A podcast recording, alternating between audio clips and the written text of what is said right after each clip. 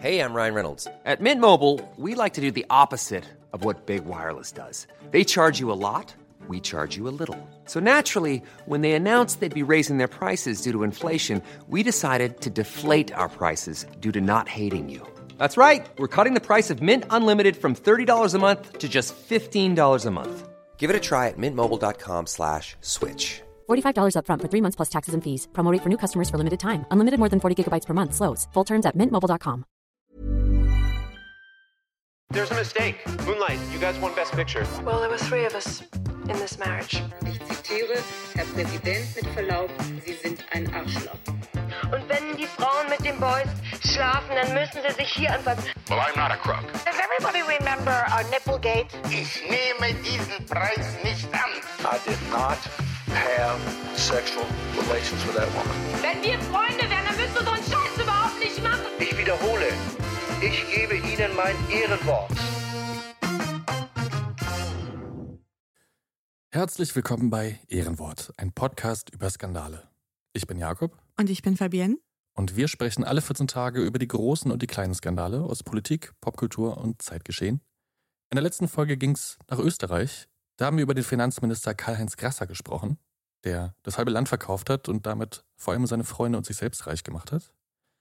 Worum es in dieser Folge gehen wird, das werden wir bestimmt gleich erfahren. Ich weiß es nicht, aber du hoffentlich, Fabienne, denn du bist heute dran, uns einen Skandal zu erzählen. Und ich habe gesehen, dass du dich in den letzten Tagen schon abgerackert hast damit. Umso gespannter bin ich, was jetzt auf uns zukommt. Also ich habe gute Nachrichten. Ich weiß, worum es geht. Das ist doch schon mal ein Anfang. Denke auch. Vielleicht waren einige von euch schon mal in der Situation, einen fremden Dachboden oder Keller ausräumen zu müssen oder aufräumen zu müssen. Vielleicht, weil jemand verstorben ist oder umziehen musste, weil ein Haus verkauft worden ist. Wie auch immer. Und es ist ja manchmal vielleicht auch eine schmerzvolle Erfahrung. Es ist zumindest auch nervig, weil man ja auch meistens was Besseres vorhätte mit seinem Wochenende. Und ich glaube, dass jeder und jede, die das schon mal mitmachen musste, getragen worden ist von nur einem einzigen Gedanken, nämlich dem, ich finde was irre Wertvolles. Irgendwas, wovon ich jahrzehntelang nicht wusste, dass es existiert in meiner Familie. Und das wird mich auf einen Schlag reich machen. Und deswegen hat es sich gelohnt, heute Morgen hier anzutreten und hier beim Umzug zu helfen, beispielsweise. Zum Beispiel das Leichentuch von Jesus. Zum Beispiel. Und dann nix wie ab ins Pulheimer Walzwerk zu Wahres für Rares und noch ein gutes Geschäft gemacht. Ja, 350 Euro. Ach komm, mit 80 Euro ist der Prügel gut bezahlt. genau. Und von so einem Schatz, den eigentlich niemand gesucht hat, der aber trotzdem gefunden worden ist, von dem handelt die heutige Folge. Denn ich will euch erzählen vom sogenannten Schwabinger Kunstfund, aka der Gemäldesammlung des Cornelius Gurlitt. Ja, es klingelt ganz hinten in meinem Kopf. Eine Geschichte, die sich übrigens meine kleine Schwester bei mir gewünscht hat. Süß. Liebe Grüße. Cornelius Gurlitt, ein sehr unscheinbarer älterer Herr, hütete jahrzehntelang eine Sammlung aus Gemälden, Gouagen, Zeichnungen und Druckgrafiken in seiner Wohnung am Arthur-Kutscher-Platz zwischen Münchner Freiheit und Englischem Garten. Insgesamt besaß er 1280 Kunstwerke, darunter waren Originale von Max Beckmann, Franz Marc, Pablo Picasso, Henri Matisse, Max Liebermann und, und, und. Also das Who is Who der klassischen Moderne des 20. Jahrhunderts. Er war quasi die Pinakothek in Personalunion. Die Pinakothek als Mensch. Ja. Ja, so ungefähr. Eine Pinakothek mitten in Schwabing auf 100 Quadratmetern. Nicht schlecht. Die hat er alle in seiner Bude. Die waren alle in seiner Wohnung. Wow. In zum Teil Koffern, in Kommoden, in selbstgebauten Regalen. Einfach aufeinander gestapelt, so wie unser eins vielleicht alte Zeitungen stapelt, um später mal den Biomüll drin einzuwickeln. Ja. Also es war wirklich ein absurdes Bild, was sich da geboten hat. Es waren einige Arbeiten auch dabei, die waren deutlich älter. Das älteste Stück stammte aus dem 16. Jahrhundert. Kunsthistorisch am bedeutendsten waren aber offenbar ein Selbstporträt von Otto Dix und ein bis dato unbekanntes Gemälde des Expressionisten Marc Chagall. Jetzt kann man sagen, okay, wow, krasse Kunstsammlung, aber Fabian, wo ist jetzt das Problem beziehungsweise der Skandal? Und diese Frage beantwortet sich, wenn man sich die Familiengeschichte der Gurlitz mal etwas näher anschaut. Dazu aber später mehr. Ich will ja von vorne anfangen. Wie kamen jetzt überhaupt die Behörden darauf, in diese Wohnung zu gehen und diesen Schatz zu bergen? Die ganze Geschichte fing an am 22. September 2010. Denn an jedem Tag reist Cornelius Gurlitt, zu diesem Zeitpunkt 78 Jahre alt, mit dem Eurocity 197 von Zürich nach München. Im Zug wird er von zwei Zollbeamten routinemäßig kontrolliert, weil er ja über die Grenze fährt aus der Schweiz. Es ist aber schon das zweite Mal an diesem Tag, dass er kontrolliert wird. Er ist auch schon auf der Hinfahrt von München nach Zürich angesprochen worden. Die Beamten hatten am Morgen in einem Aktenkoffer, den er dabei hatte, drei leere weiße Briefumschläge gefunden. Sonst nichts. Und jetzt ist er wieder in diese verdachtsunabhängige Kontrolle geraten, wie es so schön heißt. Er benimmt sich dabei aber höchst verdächtig. Er antwortet schmallippig, wenn er was gefragt wird. Er wirkt sehr nervös und er will nicht so recht mit der Sprache rausrücken. Und auf die Frage, ob er größere Mengen Bargeld bei sich habe, antwortet er mit Nein. Doch bei einer Leibesvisitation auf der Zugtoilette findet einer der Beamten 9000 Euro in Bar in einem der weißen Umschläge, jetzt allerdings in die Manteltasche gesteckt. Die Beamten wollen wissen, woher das Geld stammt. Er rückt auch wieder nur sehr ja, schmallippig mit der Sprache raus, erklärt dann irgendwann auf wiederholte Nachfrage, dass er das Geld aus dem Verkauf eines Bildes habe. Das habe die Galerie Kornfeld in Zürich für ihn veräußert. Jetzt verhält er sich zwar merkwürdig, aber er verhält sich nicht falsch. Also er macht nichts Illegales und auch diese 9000 Euro sind okay, weil die Grenze sind 10.000 Euro. Ja, ich wollte gerade fragen. Die darfst du mitführen. Ja. Und musst auch dann nichts über die Herkunft dieses Geldes sagen.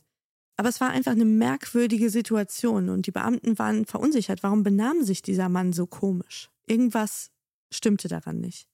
Sie lassen ihn dann zwar weiterfahren, nehmen seine Personalien auf, lassen sich die Adresse geben und so weiter.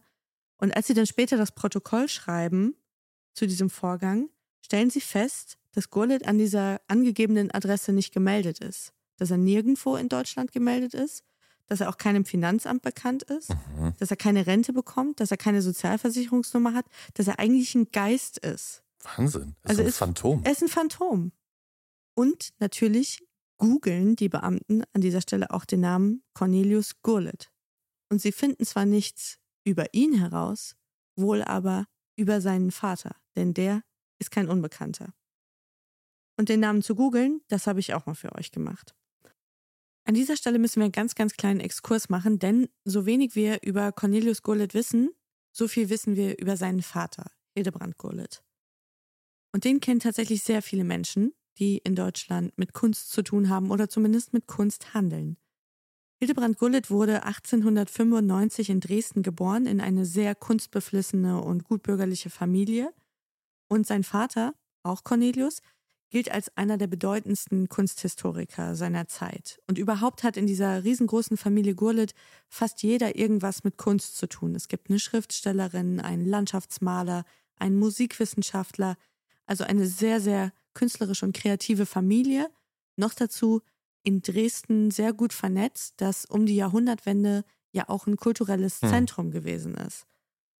Und Hildebrand Gurlitt studierte Kunstgeschichte und pflegte große Nähe zu den aufstrebenden KünstlerInnen in Dresden, zum Beispiel zur Gruppe Die Brücke, zu der unter anderem Ernst Ludwig Kirchner, Karl Schmidt-Rotloff und Max Pechstein gehörten. Im Alter von nur 29 Jahren wird Hildebrand Gurlitt Leiter des neu gegründeten König Albert Museums in Zwickau. Und er macht dieses Museum zu sowas wie einem Zentrum für zeitgenössische Kunst und stellt vor allem die bekanntesten deutschen Vertreter dieser neuen Moderne aus und holt sie nach Zwickau. Also die Brücke und die Freunde der Brücke, Otto Dix, Käthe Kollwitz, die alle holt er nach Zwickau und etabliert in dieser Stadt eine Kunstszene ja aus dem Nichts, weil es gab keine Traditionen, an die er da hätte anknüpfen können. Und er war ein wirklich ganz passionierter Kunstsammler und Kunstliebhaber, der diesen neuen wilden Expressionisten eine Bühne und eine Plattform geben wollte und die auch untereinander vernetzte. Und konservative Kräfte, die hassten den dafür. Allen voran der Kampfbund für deutsche Kultur, der in der Weimarer Republik immer mehr an Einfluss gewann. Ein völkischer, extrem antisemitischer Kulturverein, der sich schon früh zum Ziel gesetzt hatte, das nationalsozialistische Gedankengut in verschiedene Museen, in Bühnen, in Kinos zu tragen. Und die sorgen dafür, dass 1930 Gurlitt als Direktor entlassen wird. Und er geht dann nach Hamburg und leitet dort zwei Jahre lang den Kunstverein, bevor er auch hier zum Rücktritt gezwungen wird. Und ihm schwant schon, dass er da kein Bein mehr auf den Boden bekommen wird und er sieht eigentlich seine einzige Möglichkeit, weiter mit Kunst zu arbeiten, darin, sich als Kunsthändler selbstständig zu machen. Noch dazu hat er eine Großmutter jüdischer Herkunft und er, er ist sich sicher, er wird in keinem staatlichen Museum mehr irgendeine Position bekleiden. Jetzt trifft Hildebrand Gullit aber eine ganz bemerkenswerte Entscheidung. Er ist nämlich nicht nur Kunstliebhaber, sondern er ist auch ein Karrierist irgendwo. Und er entscheidet sich Anfang der 30er Jahre dafür, die Seiten zu wechseln. Und er stellt sich in den Dienst dieser neuen NS-Kulturpolitik. Ach echt, das hätte ich jetzt nicht gedacht. Ja.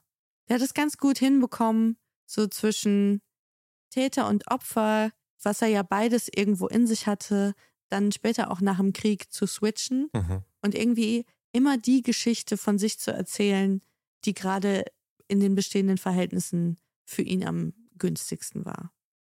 Und dieser Kunstbegriff und auch die Kunstform, die er ja jahrelang vertrat und für die er so leidenschaftlich gekämpft hat, die ist ja plötzlich entartet, mhm. wie es so propagandistisch heißt.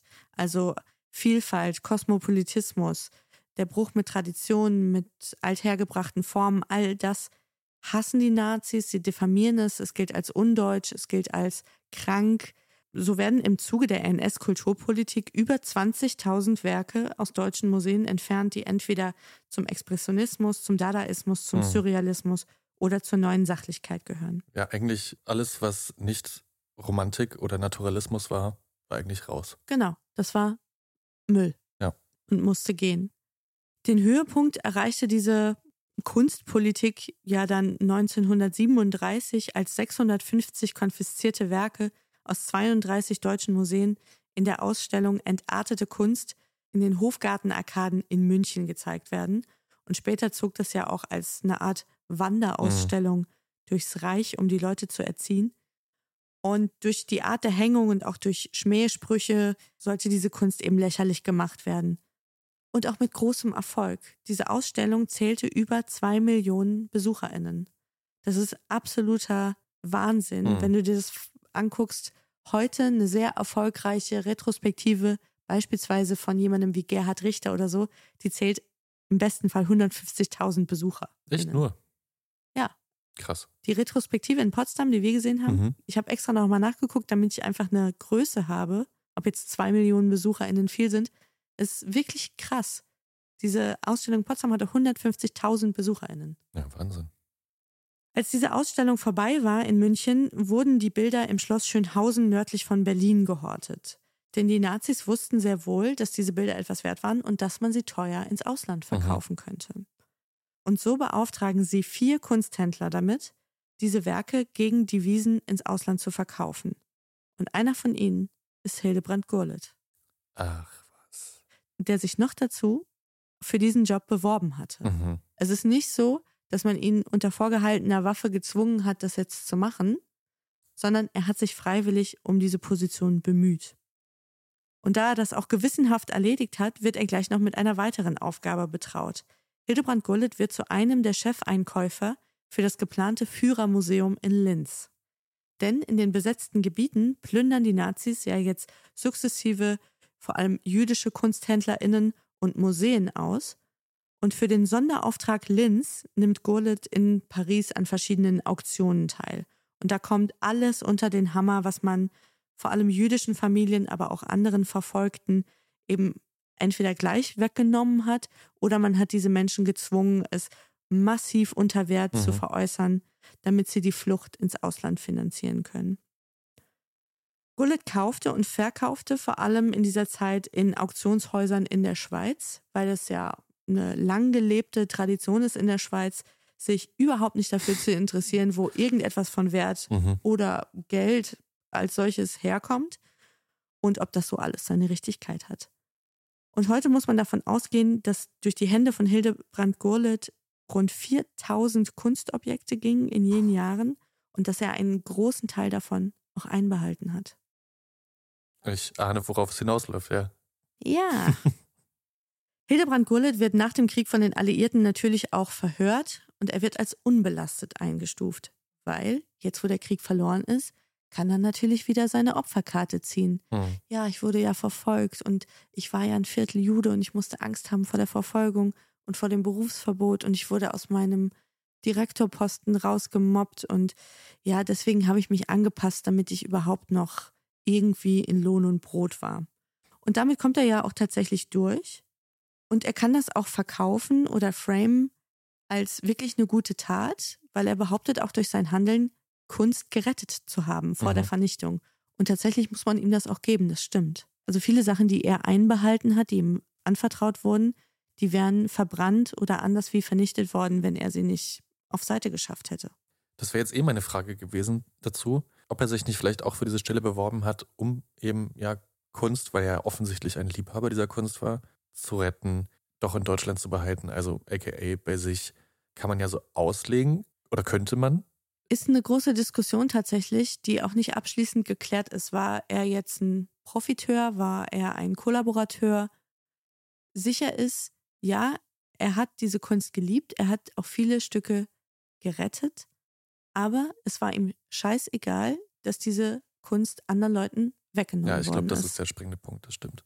Also da hat er sich jetzt nicht wirklich für eingesetzt und hat ja dann auch nach dem Krieg überhaupt keine Anstrengungen unternommen, zum Beispiel Werke rückzuüberführen Mhm. oder an irgendwen zurückzugeben oder rauszukriegen, wem die mal gehörten. Ja, das stimmt. Das ist, glaube ich, der springende Punkt bei der Sache. Jetzt muss man aber auch dazu sagen, einen Teil der Sammlung hat er natürlich auch schon selbst geerbt. Also viele sehr bedeutende Kunstwerke gehörten ihm tatsächlich auch schon vor 1933. Und darauf beruft er sich jetzt auch, wenn er von den Alliierten eben angesprochen wird auf seine Kunstsammlung. Er geht dann nach Düsseldorf, leitet dort ab 48 den Kunstverein für die Rheinlande und Westfalen und dort wiederholt er das Kunststück, was ihm in Zwickau schon mal gelungen war.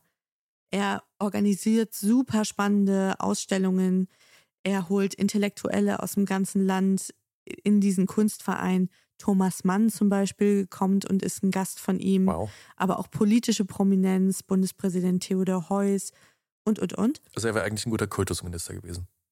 Wahrscheinlich schon, ja. Und im Juni 1953 zeigt das Kunstmuseum Luzern die Ausstellung Meisterwerke des 20. Jahrhunderts, auch unter Schirmherrschaft von Theodor Heuss. Und Hildebrand Gurlitt ist Leihgeber von 24 Bildern, auch von solchen, von denen er behauptet habe, dass sie im Krieg vernichtet worden seien. Mhm. Fällt aber damals niemandem auf, Mhm. es stellt auch keiner richtig unbequeme Fragen. Sein Ruf ist ohnehin jetzt reingewaschen, die Bilder sind ganz offiziell sein Besitz. Und ja, es ist ihm gelungen, sich nach dem Krieg nochmal als Opfer zu stilisieren. Und als er 56 bei einem Autounfall ums Leben kommt, da erbt sein Sohn Cornelius seinen gesamten Besitz. Jetzt gehen wir aber nochmal zurück zu dieser Zugfahrt und zu Mhm. dieser Kontrolle und vor allem zu dem Protokoll. Und niemand kennt ihn oder er ist ein Phantom. Genau. Bis dato war Cornelius Gurlitt ein völlig unscheinbarer Mensch, der ein ganz einsames und unscheinbares Dasein fristete, Also wie so ein Eremit. der wirklich sehr zurückgezogen lebte, keine Freunde hatte, auch keine Familie hatte. Und dieser Mann ist jetzt eben angesprochen worden, im Zug in diese Kontrolle geraten. Er hat ein Bild in der Schweiz verkauft, er hat 9000 Euro in Bar bei sich, er heißt mit Nachnamen Gurlitt, drei im Sinn. Die Behörden denken, okay, Ding Dong, Steuerskandal. Mhm. Da ist jemand, der hat einen Kunstgegenstand in der Schweiz verkauft und ist in Deutschland nicht gemeldet, hat das Geld in Bar dabei. Offenbar will er diese Einnahmen am Fiskus vorbei Mhm. schleusen. Und das wird jetzt weitergegeben an die Staatsanwaltschaft in Augsburg, die auch ein Ermittlungsverfahren einleitet und dann auch anweist, den Eingang des Mehrfamilienhauses am Arthur-Kutscher-Platz, wo Cornelius Gullit lebt, mit Kameras überwachen zu lassen. Also eine Adresse von ihm hat man dann aber rausgefunden. Die hat er ja selbst angegeben im Zug. Ah, ah, ja, ah, ja, okay. Genau, okay. und so hatte man aber ja auch nochmal festgestellt, okay, komisch, der ist ja gar nicht Mhm. gemeldet. Okay, sorry. Ja. Nee, kein Thema. Aber diese Überwachung dieses Eingangs mit Kameras ist auch schon eine recht ungewöhnliche Maßnahme bei einem Verdacht der Steuerhinterziehung. ja, vor allen Dingen, wenn es jetzt gerade um 9000 Euro ging. Sollte man meinen. Aber natürlich war die Annahme, da steckt noch viel, viel mehr dahinter. Mit dem Namen seines Vaters und den Werken, Genau. um die es da ging. Genau. Ja. Aber das Einzige, was diese Kameras beobachten, das sind die Gänge zur Bank oder zu Karstadt von Cornelius Gurlitt. Denn er bekommt nie Besuch. Wie schon gesagt, er lebt sehr zurückgezogen und allein in diesem Haus, das ja auch mehr nach Gemeindebau aussieht, als jetzt nach Stätte für einen Millionenschatz. Rund ein Jahr nach der Kontrolle im Zug meldet sich Cornelius Gurlitt beim Kunsthaus Lempertz in Köln. Lempertz ist eines der wichtigsten Auktionshäuser für Kunst in Europa. Und wir werden vielleicht nochmal auf dieses Haus zu sprechen kommen, wenn wir die Folge über Wolfgang Beltracchi machen. Oh ja. Das ist ganz schön teuer geworden für Lempertz. Und jetzt meldet sich Cornelius Gurlitt und bietet ihnen ein Objekt zum Kauf an. Gouache und Pastell auf Velin, 90 auf 59,3 Zentimeter unter Glas gerahmt, unten rechts mit Kohle schwer leserlich in Sütterlin-Schrift signiert und datiert, Beckmann 30. Es ist das Bild Der Löwenbändiger von 1930 von Max Beckmann. Und als Rache für dein Abfragen in der Pisschrist-Folge würde ich dich jetzt bitten, für unsere Hörerinnen und Hörer das Bild einmal zu beschreiben. Aber keine Angst, wir posten es nochmal auf Instagram auch. Okay, ich habe es jetzt vor mir. Also wir sehen, wie der Name vermuten lässt, ein Löwenbändiger und ein Löwen, der auf seinen beiden Hinterpfoten, sind das Pfoten bei Löwen? Klar. Tatzen, Ja, oder große Katzen. Hinterbeinen auf einem Hocker steht. Es sieht so ein bisschen aus wie so eine Zirkusszene, würde Mhm. ich sagen. Der Löwenbändiger oben ohne, breites Kreuz. Wir sehen ihn von hinten. Gelbes Stirnband, eine gelbe Hose und einen sehr dunklen Hintergrund. Und wir befinden uns in einem Käfig und ich sehe noch eine Löwin auf dem Boden unten links. Insgesamt ein, ja, ein schönes Bild. Ja, ich habe auch gelernt im Zuge dieser Recherche, dass Max Beckmann sehr viele Zirkusmotive gemalt hat. Und das sind alles oder fast alles sehr schöne, auch sehr farbenfrohe Sachen. Lohnt sich das mal anzugucken. Ist vielleicht jetzt ein bisschen teuer, wie ihr gleich lernen werdet, aber für einen Druck reicht es vielleicht mal. Jetzt kommt also eine Mitarbeiterin von Lempertz zu Gurlitt nach München in die Wohnung, um dieses Bild in Augenschein zu nehmen. Sie überprüft es, sie prüft natürlich, ob es echt ist, macht sich ein Bild vom Zustand, der ist tadellos. Und natürlich will sie auch wissen, woher er das Bild hat. Und er sagt, das Bild habe seiner Mutter gehört. Aber fällt die nicht sofort nach hinten über, wenn die da in diese Bude kommt und da sind tausend Bilder? Die waren versteckt, also jetzt nicht versteckt, versteckt im Sinne von Falltür und doppelter Boden. Die waren in Schränken, Okay, in Schubladen, okay. hinter Vorhängen. Also waren jetzt alles nicht auch so dreimal drei Meter Oschis? Nein, sondern, und das darfst du dir jetzt auch nicht vorstellen, so Petersburger Hängung, das Ja, war ja, eigentlich komplett zugepflastert und da hing der Picasso neben Chagall und okay. dem Dürer, sondern es war schon relativ low-key und Mhm. diese Wohnung hat auch nicht den Anschein erweckt, als sei da jetzt noch irgendwas von Okay. Wert zu holen, wenn du verstehst, was ich meine. Ja.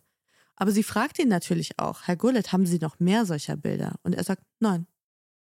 Nein, das war's. Und sie guckt sich das an, sie ist völlig begeistert vom, vom Zustand des Bildes. Und dann dreht sie es um und sie sieht auf der Rückseite den Aufkleber Dr. H. Gurlitt, Düsseldorf. Und sie sieht noch einen anderen Aufkleber, nämlich einen von der Galerie Flechtheim. Und auch das ist ein sehr bekannter Name und jeder, der mit Kunst oder jede, die mit Kunst zu tun hat, wird auch diesen Namen kennen. Und sie hat ihn auch gekannt. Und eigentlich ist das so ein Moment gewesen, wo man meinen sollte, da könnte man ja mal eins und eins zusammenzählen oder zumindest mal ein kurzes Zeichen geben, ähm, Moment, stimmt hier vielleicht irgendwas nicht? Hat sie aber nicht gemacht, weil sie das Bild einfach unbedingt kaufen wollte. Wofür steht denn Flechtheim? Ja, ganz kurzer Exkurs, weil ich es einfach ja wichtig finde, dass vielleicht stellvertretend für viele andere Menschen, denen es so ging, das mal hier auch zu erzählen. Alfred Flechtham war einer der bedeutendsten Kunsthändler avantgardistischer Kunst in Deutschland. Bereits vor dem Ersten Weltkrieg besaß er Werke von Van Gogh, von Picasso, von Cézanne. Und er war mit den aufstrebendsten KünstlerInnen in Deutschland seiner Zeit befreundet und hat die ausgestellt, also mit Kampendorf, Macke, äh, der Blaue Reiter, also Wassily Kandinsky zum Beispiel, aber auch mit den Die Brücke-Künstlern. Er betrieb fünf Kunstgalerien und vertrat unter anderem Matisse. Er verlegte die wichtigste Kunstzeitschrift jener Jahre und er veranstaltete legendäre Soirees. Nicht wenige KünstlerInnen haben ihn auch gemalt oder gezeichnet. Nicht zuletzt auch, weil er mit einigen ein Verhältnis hatte oder angeblich ein Verhältnis Mhm. hatte. Aber als 1933 die Nazis an die Macht kommen, ist so ziemlich jede Kunst, die er vertritt, entartet. Die SA stört so lange seine Auktionen, bis die abgebrochen werden müssen. Die Presse hetzt gegen ihn. Er ist ständig irgendwelchen Anfeindungen ausgesetzt. Sein Ex-Geschäftspartner entpuppt sich als Stahlhelm und reißt sich diese Galerien unter den Nagel. Und er flieht dann über die Schweiz nach London, versucht noch einen Großteil seiner Kunstschätze mitzunehmen, die gehen aber in den Irrungen, Entwährungen verloren. Er ist aber auch gezwungen, einen großen Teil weit unter Wert zu verkaufen von seiner Sammlung. Aus Angst vor der Deportation nimmt sich seine Frau irgendwann in Berlin das Leben. Gott. Was noch in der Wohnung war in Berlin, ist beschlagnahmt worden von der Gestapo und vernichtet worden und er selbst ist 1937 völlig verarmt in London gestorben. Aber er war quasi politisch Verfolgter dann. Er war Jude.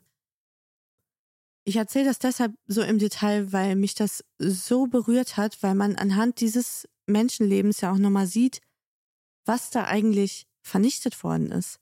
Also es geht ja nicht nur darum, dass Kunstgegenstände zerstört wurden oder in alle Winde verstreut oder dass sich Leute die unter den Nagel gerissen haben. Das ist ja schon schlimm genug. Aber man hat einfach ein Kulturleben ein, eines ganzen Landes, ein, fast eines ganzen Kontinents einfach versucht, sukzessive kaputt zu machen, Auszuradieren, ja. auszuradieren, auszulöschen. Und dieser Flechtheim-Aufkleber, der ist eigentlich heute ein, ja fast schon ein untrügliches Zeichen dafür, dass es sich bei einem Bild um Raubkunst Mhm. handelt. Weil er eben gezwungen war, seine Schätze für einen absoluten Schleuderpreis zu verkaufen, Wenn sie ihm nicht geraubt worden sind. wenn sie ihm nicht ganz weggenommen Ja. worden sind. Genau. Hey, I'm Ryan Reynolds. At Mint Mobile, we like to do the opposite of what Big Wireless does. They charge you a lot, we charge you a little. So naturally, when they announced they'd be raising their prices due to inflation, we decided to deflate our prices due to not hating you.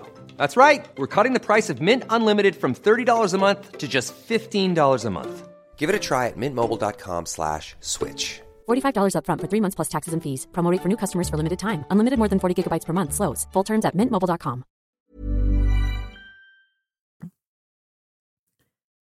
Aber wie sagst du hier in diesem Podcast so oft so schön, Gier frisst Hirn. Das heißt, Lempertz war es in dem Moment offenbar nicht ganz so wichtig. Man wollte das Bild kaufen und man hat es auch geschätzt auf 300.000 Euro und bietet es zur Versteigerung an. Und der Fairness halber muss man auch sagen, sie haben dann das Bild beschrieben im Auktionskatalog und sie haben natürlich auch die Aufkleber auf der Rückseite beschrieben. Und so meldet sich eine Erbengemeinschaft von Flechtheim und macht jetzt Ansprüche geltend. Sie wollen dieses Bild zurückhaben. Also er hatte Nachkommen. Er hatte Neffen und Nichten Okay. und die hatten Nachkommen, Mhm. genau. Und diese Erbengemeinschaft, die sagt jetzt, das Bild gehört uns. Und sowohl das Auktionshaus wie Gurlitt auch wollen aber einen Skandal vermeiden. Und so einigt man sich mit den Erben, den Erlös aus der Versteigerung zu teilen. Immer noch ein guter Deal für alle Beteiligten, denn das Bild wird für 871.200 Euro verkauft. Boah, Alter. Aber ich finde es schon auch irgendwo heftig, weil ich meine, hätten sich diese Erben nicht gemeldet, wäre das Bild an, weiß ich nicht, irgendjemanden verkauft worden und dann hätte das keinen Menschen mehr interessiert, dass das sehr wahrscheinlich Raubkunst war. Ist doch krass. Absolut. In welchem Jahr sind wir jetzt? Wann wurde das verkauft? 2011. Okay. Die Polizei hat trotz der Überwachung nichts mitbekommen vom Verkauf des Löwenbändigers. Und ja, Cornelius Gullit hat solche Aktionen alle paar Jahre mal gemacht. Der hat ja in keinem Beruf gearbeitet. Er hatte zwar Restaurateur gelernt, hat auch vielleicht ein, zwei Jahre mal in diesem Beruf gearbeitet, aber sonst war der nie erwerbstätig irgendwie. Der hat auch keine Rente oder kein Hartz IV oder sonst irgendwas bezogen. Ein Privatier, wie man so schön sagt. Ja. Und immer wenn dem mal die Kohle ausging, hat er eins von seinen Bildern verkauft. Und dann war für ein paar Jahre einfach wieder Ruhe im Karton. Weil der brauchte ja auch nicht viel. Die Wohnung gehörte ihm, er hat mietfrei gewohnt. Der hat wirklich kaum Geld gebraucht für sich. Aber der muss doch dann irgendwann mal bekannt gewesen sein. Oder hat er sich jedes Mal einen anderen Auktionator rausgesucht? Er hat mit verschiedenen Auktionshäusern Geschäfte gemacht und manchmal hat er auch einen Mittelsmann gehabt, der Hm, für ihn also die Bilder Strohmann verkaufte. quasi, ja. Mhm. Genau. dass er nicht direkt mit den Mhm. Auktionshäusern in Kontakt treten musste. Das gab es also auch. Jetzt kommt Ende Februar in diesem Ermittlungsverfahren der Augsburger Staatsanwaltschaft endlich mal Butter bei die Fische und es gibt einen Durchsuchungsbeschluss. Und am 28. Februar verschaffen sich die Beamten Zutritt zu Gurlitz Wohnung. Und was sie da finden, das lässt sie fast wirklich vom Glauben abfallen. Also die können ihren Augen nicht trauen. In dieser überschaubar großen Wohnung lagern haufenweise Gemälde und Zeichnungen von wirklich den größten Namen der Kunstgeschichte. Und es dauert fast vier Tage, bis das alles vollständig gesichtet, dokumentiert und eingepackt ist. Man stellt neben den Bildern Bargeld, Dokumente, Geschäftsbriefe, Adress- und Tagebücher sicher. Alle sind bemüht, möglichst alles richtig zu Mhm, machen, Klar. weil alle wissen, okay, das hier ist ein Riesending, Mhm. aber keiner kann es irgendwie beziffern und benennen. Mhm. Niemand weiß, ist das jetzt Raubkunst? Ist das alles Raubkunst? Sind die Bilder echt? Mhm. Wie viel sind die wert? Das sind ja alles einfach SteuerfahnderInnen, das sind ja keine Ja. Kunstexpertinnen. Und du willst auch nicht der Idiot sein, der jetzt irgendwie eine Macke in ein 5 Millionen Euro Gemälde macht. Nee. Oder irgendwie, weiß ich nicht, gerade noch die Leberkässemmel gegessen und mit den fettigen Fingern auf den äh, Chagall gefasst oder so. Stell dir das mal vor. Ja. Kann alles passieren. Und dann heißt es nachher im Pulheimer Walzwerk, ja, sind leichte Schäden. Wenn das nicht wäre, hier der Fettfinger, dann äh, könnten wir das für 25 Millionen verkaufen. Mhm. Aber so nicht. Gouache, Kohle, süßer Senf. Mixed Media nennt man das dann. Das ist eher was für äh, Joseph Beuys, würde ich sagen. ja, stimmt. Gefragt, woher er die Bilder habe, antwortet der mittlerweile 80-jährige Cornelius Gurlitt, sie stammen aus dem Besitz seines Vaters, der sie gekauft habe. Zum Teil schon vor dem Krieg. Und überhaupt sein Vater, der sei Museumsdirektor gewesen, bevor man ihm gekündigt habe.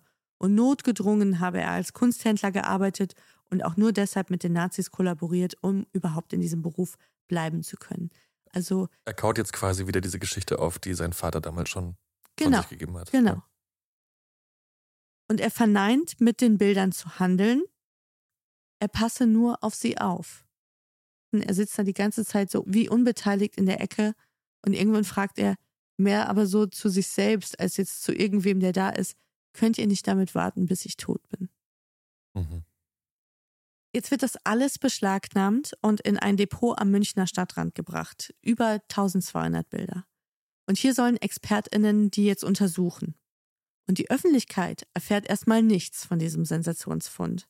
Vermutlich, weil man selber erstmal eruieren musste, was hatte man da eigentlich gefunden. Ich könnte mir auch vorstellen, dass es damit zu tun hatte, dass man den alten Mann schützen wollte.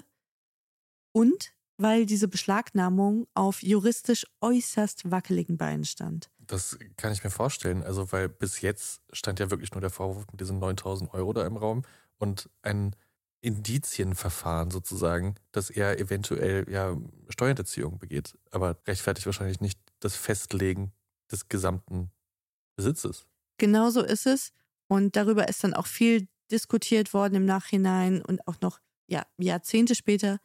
Und viele JuristInnen sind sich sicher, es war nicht rechtens, diese gesamte Sammlung zu konfiszieren aus einem Verdacht der Steuerhinterziehung heraus. Das nutzt jetzt erstmal nichts, denn es ist passiert. Cornelius Gullit musste die Bilder fürs Erste abgeben. Und jetzt wird an diesem Schatz monatelang herumgeforscht, ohne dass überhaupt irgendjemand davon Kenntnis hat.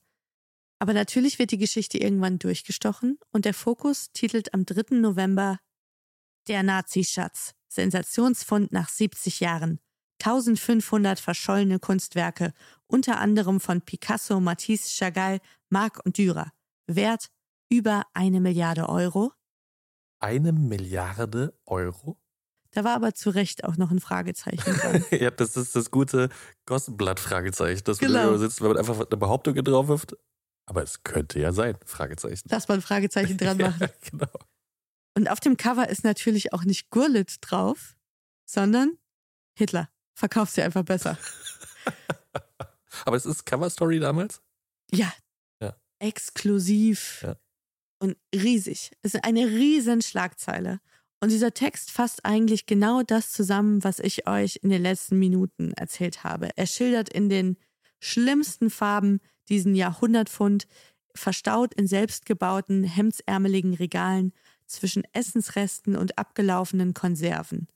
Inwieweit das jetzt stimmte, da bin ich vorsichtig beim Fokus immer ein bisschen vorsichtiger lieber. Jetzt kannst du es dir ja vorstellen und ihr euch wahrscheinlich auch. Es ist eine einmalige Geschichte. Sie ist völlig absurd. Schatz ist ja schon immer erstmal eine mega gute Geschichte. Hitler klickt immer ohne Ende. Und jetzt also der Nazi-Schatz. Es ist sozusagen die Goldgrube unter den Schlagzeilen. Bingo, ja. Und zwar auf der ganzen Welt. Mhm. Die Staatsanwaltschaft Augsburg ist sichtbar angepisst, ist jetzt gezwungen, eine Pressekonferenz zu geben, weil sie ja natürlich jetzt unter massivem öffentlichen Interesse und Druck ihre Arbeit fortsetzen müssen. Und ich sag mal so, da hat man jetzt in den letzten Monaten auch nicht die allergeilsten Mhm. Fortschritte gemacht. Und jetzt scheint es auch mittlerweile gar nicht mehr um das Ermittlungsverfahren wegen Steuerhinterziehung zu gehen. Jetzt geht es vor allem um den Besitz von Raubkunst. Mhm. Denn so wird diese Geschichte jetzt in der Öffentlichkeit geframed oder wahrgenommen. Da ist ein Haufen Raubkunst, eine Milliarde Euro wert. Und natürlich läuft eine riesige Skandalisierungsmaschine jetzt an. Ja, also ich kann mich tatsächlich noch dran erinnern, als diese Geschichte rausgekommen ist oder an die Presse gegangen ist. Und ja, das Thema, Kernthema war, es ist Raubkunst gewesen. Ja. Also nichts anderes hatte ich jetzt im Kopf, auch als du angefangen hast, diese Geschichte zu erzählen. Das war das Letzte, was ich abgespeichert hatte, auf jeden Fall. Ja. Aber ganz so einfach war es halt eben dann doch nicht am Ende des Tages. Und Mhm. das hat diesen Fall Gurlitt auch so kompliziert gemacht. Jetzt ist die bayerische Justiz in der Zwickmühle. Die ganze Welt schaut ihnen auf die Finger und erwartet jetzt, dass eigentlich binnen weniger Tage das jetzt lückenlos aufgeklärt ist, dass das alles Raubkunst ist und sofort an die rechtmäßigen BesitzerInnen übergeben wird. Aber die Untersuchungen gehen nur sehr schleppend voran und sie bringen auch nicht die gewünschten Ergebnisse. Die neu gegründete Taskforce Schwabinger Kunstfund gerät zusehends unter Druck, denn der Name Taskforce, der hält halt nur bedingt, was er verspricht. Und auch der Wert der Sammlung muss sukzessive nach unten korrigiert werden. Von der Milliarde Euro bleiben am Schluss 50 Millionen Euro. Okay, das ist äh, ein kleiner Unterschied. Kleiner, feiner Unterschied. Ich meine, ist immer noch ein Haufen Geld, müssen wir gar nicht drüber Keine reden. Frage. Aber Für mich ist nichts. Würdest du morgens nicht für aufstehen, ne? Mich sind das Pennies. Du bist so blöd manchmal. Jetzt steht die Justiz vor ein paar Problemen. Das erste ist, ein Teil der Sammlung hat Hildebrand Gurlitt tatsächlich vor 1933 schon gehört.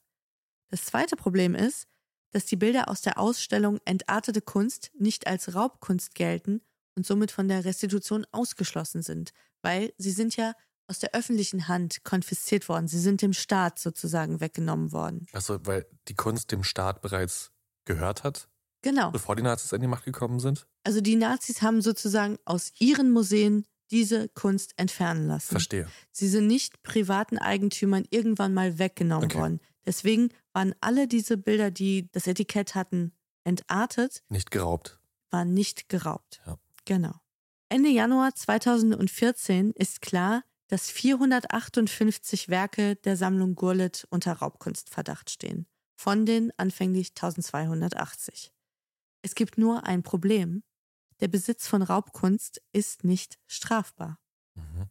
Und jetzt passiert was, was ganz oft passiert in der öffentlichen Wahrnehmung und in solchen Debatten. Jetzt vermischen sich Recht und Moral. Und das, was die Leute als richtig empfinden oder moralisch richtig empfinden, dafür gibt es keine gesetzliche Grundlage, das irgendwie durchzusetzen. Und vielleicht auch noch mal ganz kurz ein Abriss, warum ist das so, dass der Besitz von Raubkunst legal ist? Die Alliierten, vor allem die Amerikaner, die erließen 47 ein Gesetz, wonach Menschen, denen ihr Hab und Gut aufgrund von Verfolgung zum Beispiel entzogen wurde, Anspruch auf Wiedergutmachung haben.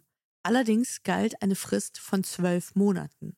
Das ist sehr kurz, muss man sagen. Für Kunstgegenstände ist das fast unmöglich Ja. gewesen, weil die Leute gar keine Chance hatten, überhaupt in dieser Zeit zu eruieren, wo sind die Sachen abgeblieben. Das heißt, die meisten Geschädigten hatten keine Chance, innerhalb dieser Frist irgendeinen Anspruch geltend zu machen. Dann passierte ganz, ganz viele Jahre gar nichts. 1998 zeigte das MoMA eine große Egon Schiele Retrospektive, unter anderem mit Leihgaben des Leopold Museums in Wien. Und daraufhin meldeten sich Erben des im KZ Dachau ermordeten Kabarettisten Fritz Grünbaum, dessen Schwägerin sich auf der Flucht gezwungen sah, das Bild zu verkaufen. Das heißt, ihm hat das gehört und er musste das veräußern. Diese Erben konnten sich aber damals, also 98, nicht juristisch durchsetzen und so kam das Bild, nachdem die Ausstellung zu Ende war, wieder zurück nach Wien. Bei einem weiteren Gemälde aus dieser Ausstellung gab es eine ähnliche Diskussion. Hier einigte man sich aber mit der Erbengemeinschaft und dem Leopold-Museum wurde das Bild erlassen gegen eine Entschädigungszahlung von 19 Millionen Dollar. Und diese beiden Beispiele, die so unterschiedlich behandelt wurden und die auch so unterschiedlich ausgingen, die haben dann nochmal ins kollektive Gedächtnis gerufen, Moment, der Krieg ist jetzt schon so lange her und es gibt immer noch keine verbindliche rechtliche Regelung, wie wir damit umgehen sollen. Und dann gab es das Bestreben, dass da mal eine gemeinsame Erklärung verabschiedet wird. Und die kam dann auch im selben Jahr, die sogenannte Washingtoner Erklärung. Und auf die wird sich auch heute noch berufen. Das war eine rechtlich nicht bindende Übereinkunft von verschiedenen Staaten, darunter auch Deutschland, dass die rechtmäßigen Erben von geraubter Kunst zu finden sind und dass man bemüht ist, eine faire und gerechte Lösung für alle zu finden. Also quasi so eine Art Absichtserklärung. Genau. Eine, die noch nicht einmal Privatsammlungen mit einschloss. Das heißt, für die Sammlung Gurlitt half das schon wieder nichts. Okay, krass. Was machte man jetzt damit, mit diesem ganzen Schlamassel? Es fehlte die rechtliche Grundlage, die Bilder noch länger einzubehalten. Aber der öffentliche Druck gleichzeitig war gigantisch groß. Man konnte dem alten Mann ja nicht einfach sagen, okay, kannst du behalten, uns egal was damit mal passiert ist. Deswegen bemühte sich die Taskforce, eine Einigung mit Gurle zu finden. Also die haben verschiedene Szenarien mit ihm durchgesprochen. Ein Vorschlag, der im Raum stand, war zum Beispiel, dass eine Stiftung gegründet würde. Die Bilder würden dann ausgestellt in einem Raum, wo er ihnen immer nahe sein könne. Also man versucht so eine Kompromisslösung eigentlich nur zu finden. Ja, weil man darauf angewiesen ist, dass er die Bilder freiwillig rauskriegt, ja. weil es wird jetzt wirklich klar, man wird sie ihm nicht wegnehmen können. Ja, er kann nicht gezwungen werden. Der Mann ist aber auch am Ende seiner Kraft, muss man sagen, weil dieser ganze mediale Zirkus, der hat ihn fertig gemacht. Die Weltpresse, die steht vor diesem Haus am Arthur-Kutscher-Platz. Wochenlang belagert sie die Eingangstür, sie klingeln bei ihm. In einer Tour klingelt das Telefon. Und jetzt habt ihr das Bild ja noch vor Augen, dieser ja fast schon wie ein Eremit lebende, einsame Mann, der einfach nur seine Ruhe haben will der erlebt jetzt diesen Belagerungszustand und traut sich kaum mehr vor seine eigene Wohnungstür. Irgendwann hängt er einen Zettel an die Tür, auf dem handschriftlich steht Bitte Ruhe und Frieden geben. Bin schwer herzkrank und gehbehindert. Schriftliche Stellungnahme erfolgt später. Besten Dank. Über seine Anwälte lässt er wissen, dass er die Bilder nicht hergeben werde. Und erschwerend hinzu kommt jetzt, dass am 10. Februar 2014 RechtsvertreterInnen von ihm 238 weitere Kunstwerke finden, und zwar in seinem Haus in Salzburg. Ach, das gibt's auch noch. Das gibt's auch noch. Das ist tatsächlich auch die Adresse, wo er gemeldet war. Mhm. Die Bilder da sind in teilweise sehr schlechtem Zustand, weil das Haus auch in keinem guten Zustand ist und es reingeregnet hatte und die Bilder sind zum Teil feucht geworden, ja. Inzwischen sind einige Bilder der Sammlung Gurlitt auch in der Datenbank Lost Art inseriert worden, um etwaige BesitzerInnen und Besitzansprüche zu finden. Auch diese Veröffentlichung, die war juristisch eigentlich nicht einwandfrei, so wie die Beschlagnahmung selbst. Am 15. April erscheint im Spiegel eine Reportage der Autorin Özlem Geser über Cornelius Gurlitt. Sie hatte sein Vertrauen gewonnen und sich einige Tage mit ihm treffen dürfen. Und das ist ein sehr lesenswerter Text, der auch den Henry-Nannen-Preis gewonnen hat. Ach echt, wow. Ich werde den auch in den Shownotes verlinken und kann das wirklich sehr empfehlen, weil das, du hast danach das Gefühl, du hast diesen Menschen gekannt. Und in diesem Text beschreibt Gurlitt auch nochmal den Vater als eben Retter der Kunst, der nie von jüdischen Familien gekauft habe, der auch zu Hause sehr schlecht über den Führer übrigens gesprochen habe. Aber es offenbart sich auch das Innenleben von Gurlitt selbst, der wirkt wie ein Mann, der aus der Zeit gefallen ist und der sich völlig außerstande sieht zu verstehen, was ihm da vorgeworfen wird und was er da falsch gemacht haben soll. Er begreift das nicht. Und ich würde ganz gern mal aus dem Text zitieren. Cornelius Gullet wirkt eingesperrt in einer anderen Zeit. Ein Mann, der aufgehört hat fernzusehen, als das zweite deutsche Fernsehen kam, der neue Sender mit den Mainzelmännchen. Der seine Hotelzimmer per Brief bucht, geschrieben auf Schreibmaschine, unterschrieben mit Füller, Monate vorher, mit der Bitte um ein Taxi, das ihn abholt. Seine Welt ist langsam und still. Er wundert sich über Telefone, die die Nummer des Anrufers anzeigen. Er weiß, dass man im Internet etwas suchen kann, aber er hat es noch nie gemacht. Er hat mit seinen Bildern gelebt.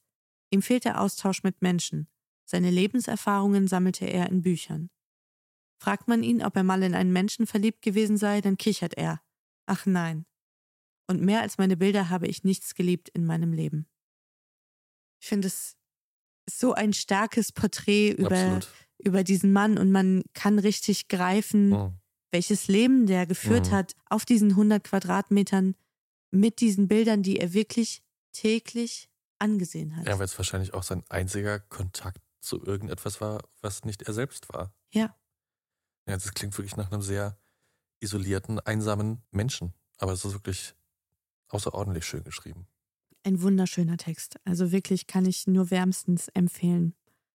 Und er vermittelt ja auch ganz gut, wie wenig der Mann jetzt klarkam mit diesem plötzlichen Rummel um seine Person und um seine Bilder. Und er wiederholt auch nochmal gegenüber der Reporterin, er wird die Bilder nicht hergeben. Die Museen, die hätten genug, was sie zeigen könnten. Und wenn er tot sei, ja, dann könne man damit machen, was man wolle. Tatsächlich widerspricht aber sein Anwalt dieser Darstellung später, sein Mandant sei immer an einer fairen Lösung interessiert gewesen.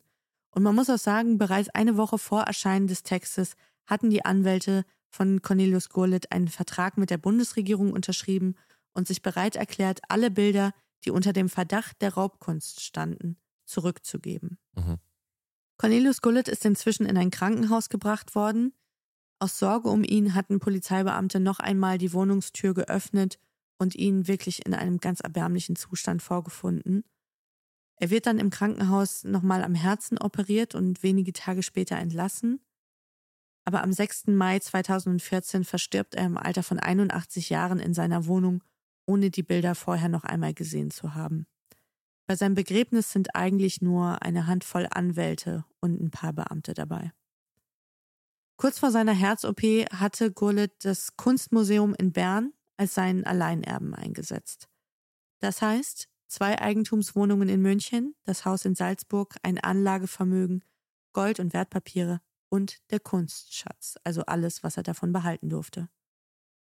Jetzt versucht eine Cousine von Cornelius Gurlitt, dieses Testament anzufechten und ihn hinzustellen als Wahnsinnigen, der eben nicht testamentierfähig gewesen sei, aber das bringt nichts. Es folgt ein jahrelanger Rechtsstreit, den sie aber verliert und im November 2016 tritt das Kunstmuseum Bern dann dieses Erbe an. Vorab wird eine Erklärung mit der Bundesregierung und dem Freistaat Bayern unterschrieben, die vorsieht, dass Bern nur jene Bilder annimmt, bei denen es sich nachweislich nicht um Raubkunst handelt. Der problematische Teil der Sammlung kommt in die Bundeskunsthalle in Bonn, wo er heute noch im Keller lagert. Es gab 2017 eine Doppelausstellung in beiden Häusern, aber seither sind die Bilder in Bonn sozusagen archiviert, also der schmuddelige Teil der Sammlung. Bis heute ist für 14 Bilder belegt worden, dass es sich um Raubkunst handelt. Sie wurden an die Nachkommen ihrer ehemaligen Besitzer übergeben. Das Kunstmuseum in Bern hat nach eingehender Prüfung 38 Werke dann doch wieder zurück nach Deutschland gegeben, mhm. weil eben in ihren Augen nicht einwandfrei geklärt werden konnte, dass es sich nicht doch um Raubkunst handelt.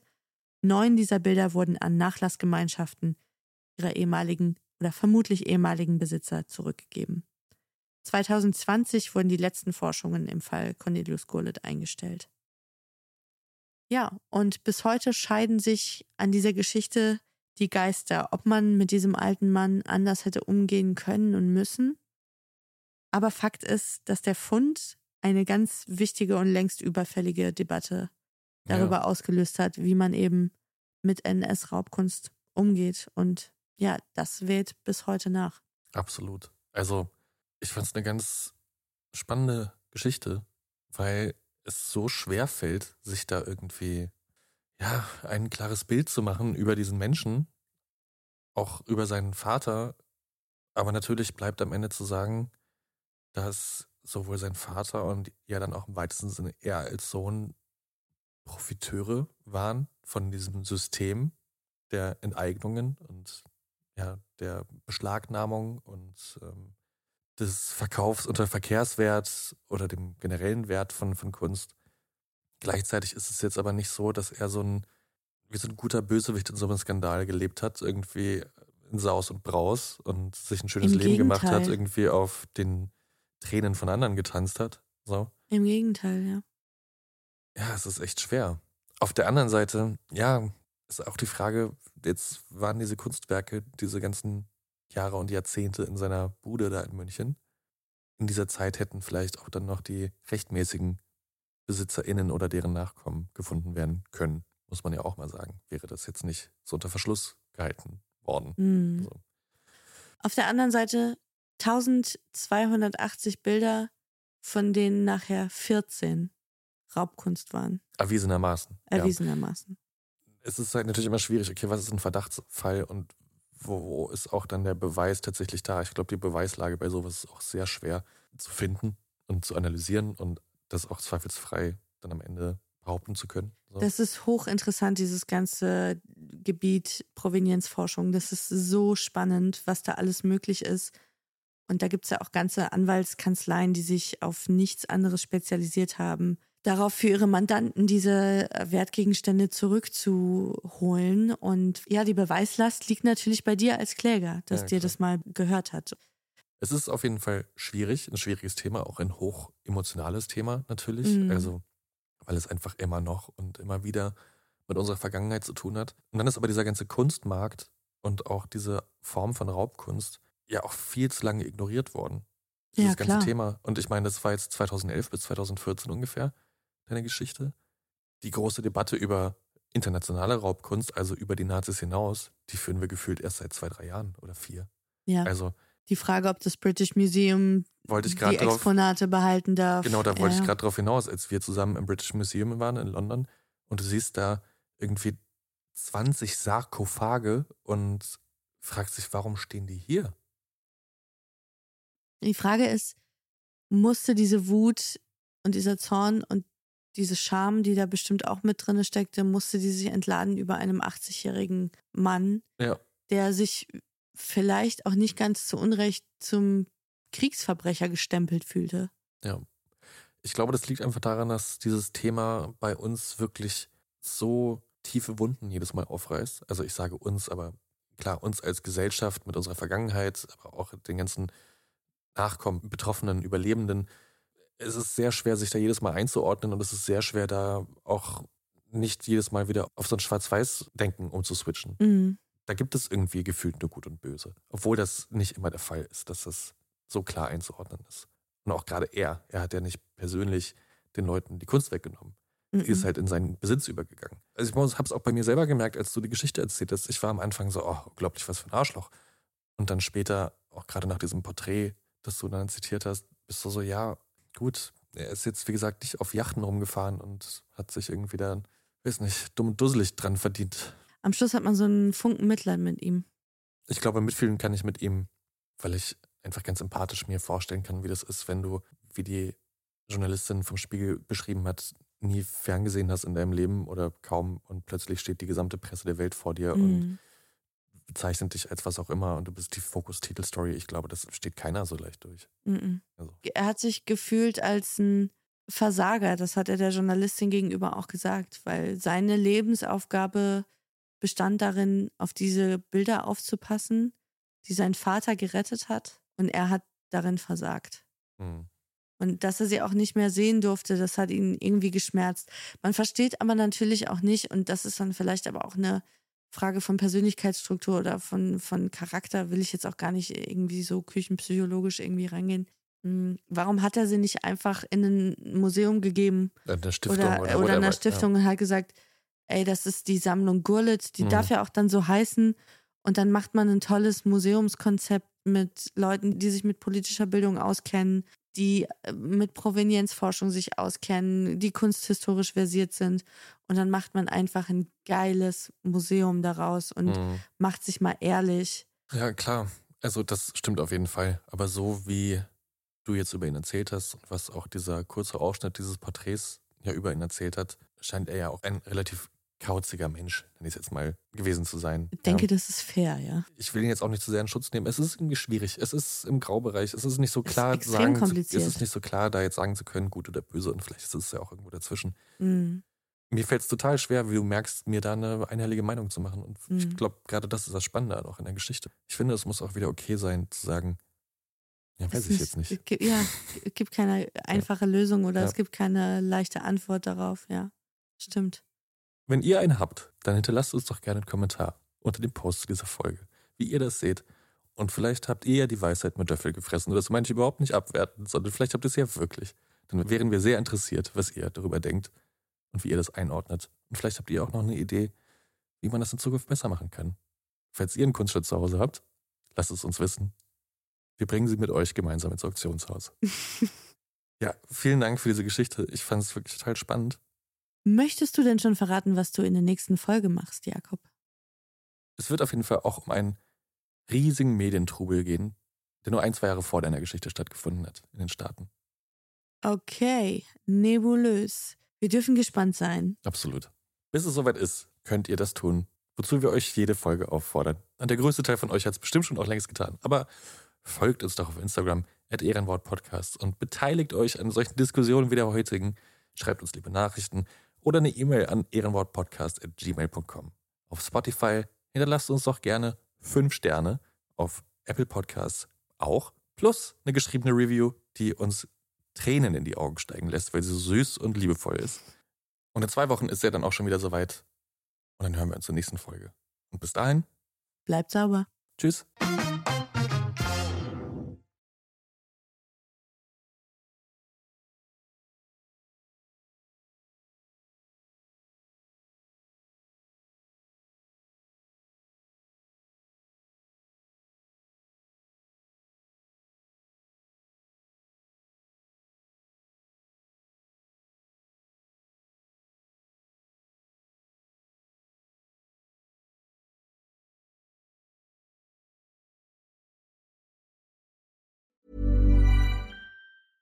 Hi, this is Paige from Giggly Squad, and I want to talk to you about Splash Refresher and my water intake. Okay, so you guys obviously know that I'm a hydrated girly, but sometimes when you drink that much water, it starts to just taste bland, and you're just like, I need something to spice it up. That's why I love Splash Refresher. It has zero sugar, zero calories, and it's a splash of sweetness. And they come in five different flavors. They're so good. Wild berry, acai grape, pineapple mango, lemon, and mandarin orange. My favorite is the wild berry because I just I just love a berry. So if you're like me and you're drinking water all day, then try Splash Refresher. It's going to absolutely change your water game and it's good for you.